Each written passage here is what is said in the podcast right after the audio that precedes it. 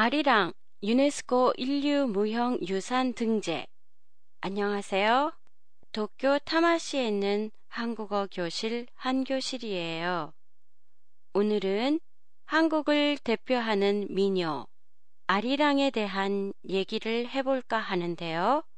이번 달 유네스코의 인류 무형 유산에 아리랑이 등록되었어요. 한국 노래 중에 국내외에 가장 널리 알려진 건 아마도 아리랑일 거라고 생각하는데요. 아리랑 아리랑 아라리요. 왜 다른 아리랑을 들어보신 적이 있으세요? 아리랑은 지역에 따라 여러 아리랑이 있어요. 이번에 등록된 이유 중에 하나가 지역에 따라 다양한 아리랑이 있다는 게 그 이유였는데요. 아리랑별로 후렴 부분이 각각 조금씩 달라요.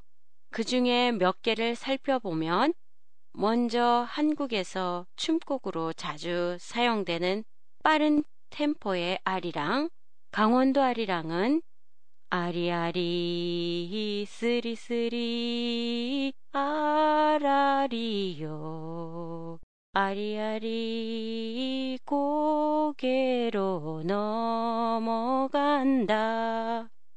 그리고 전라남도 진도를 중심으로 불리는 진도아리랑은 아리아리랑 쓰리쓰리랑 아라리가 났네 아리랑 응응응 아라리가 났네 이외에도 밀양아리랑 경기아리랑 정선아리랑 등 여러 가지 아리랑이 있어요.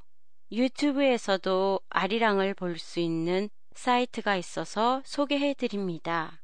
사이트는 팟캐스트 스크립에서 볼 수 있습니다. 아리랑의 어원에 대해서는 아직 확실한 설은 없어요. 민중들 사이에서 슬픔이나 기쁨을 노래해 왔던 것이 아리랑이고 오랫동안 전해 내려오면서 지역의 특성을 가미해 조금씩 변해서 여러 아리랑이 생겨났다고 보고 있어요. 팟캐스트에 대한 여러분의 의견이나 감상을 보내주세요.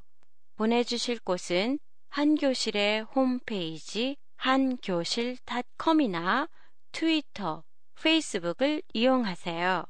다음 팟캐스트는 연말 연시 연휴로 1월 19일에 보내드리겠습니다. 새해 복 많이 받으세요.